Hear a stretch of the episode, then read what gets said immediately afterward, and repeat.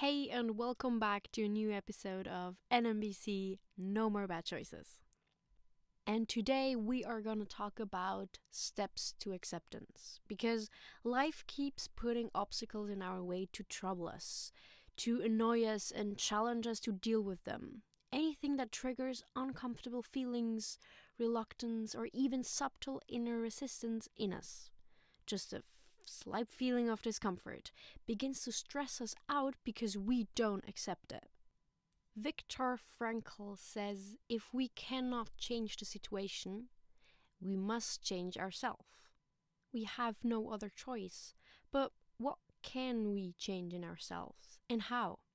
Good advice for problem solving is change it, leave it, or love it, which simply means change it, let it go, or love or accept it. However, we can only consider these three ways out of the mess of the problem if the emotions do not paralyze us, making us unable to make decisions and therefore unable to act. The following tools are extremely helpful in leading us out of this impasse. First, it needs the stress relief to calm down the emotions. You put a hand on your forehead, think of the problem, and let it breathe. On the inhale, let the problem come, and on the exhale, let your reaction to it go. Looking at the problem on the inhale, allow all facets of the anger, and on each exhale, blow away the hot air, the bad thoughts and feelings. And you do that until you think, now it doesn't bother me anymore, it's okay, all the bad feelings about it are gone. I can leave it like this. For me personally, it's a step or a way of doing it always when I know, okay, that's stressing me out. Like consciously knowing that's a factor in my life that causes me stress or discomfort. So oftentimes you can't do that. I mean, you can do it in public, but most of the people don't want to do it in public. So you can take time for yourself in the morning, in the evening, or if you go to a toilet, you can do it there as long as you have your hand on your forehead, thinking about the problem and basically breathing it out. You can relieve the stress from it.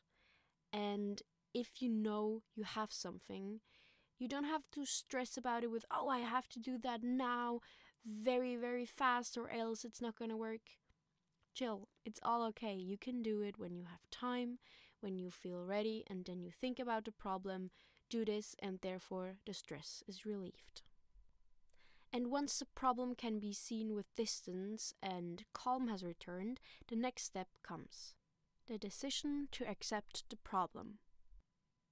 And when you decide it, you want to change it and you have the decision to accept it, you can say, no matter what it takes, I am willing to seek a solution. I no longer let bad feelings paralyze me. I want to be active. And I'm also ready to accept help. The main thing is that the problem is solved, no matter how.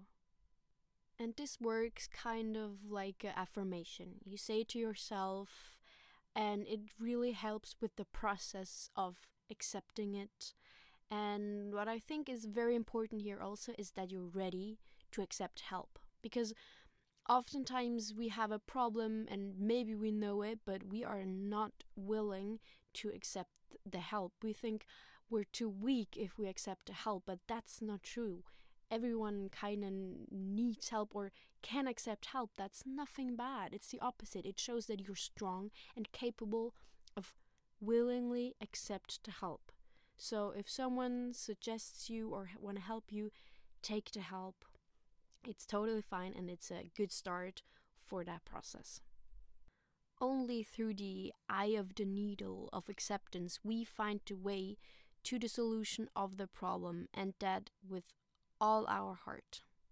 For this, it helps to say it out loud the decision to accept the problem and to activate the necessary energy to solve the problem and therefore have the acceptance we want.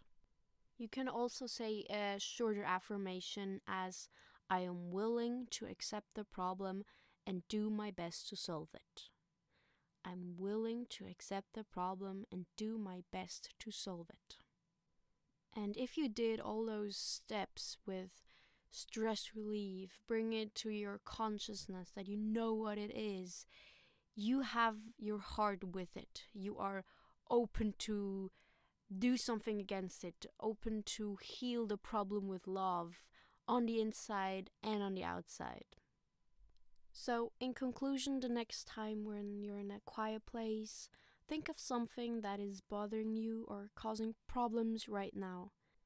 Take your right or left hand, place them on your forehead. Think of the problem which is bothering you or keeping you up at night or giving you bad feelings, and just breathe it out. Breathe in and out until the problem seems smaller, smaller, and smaller till it's gone.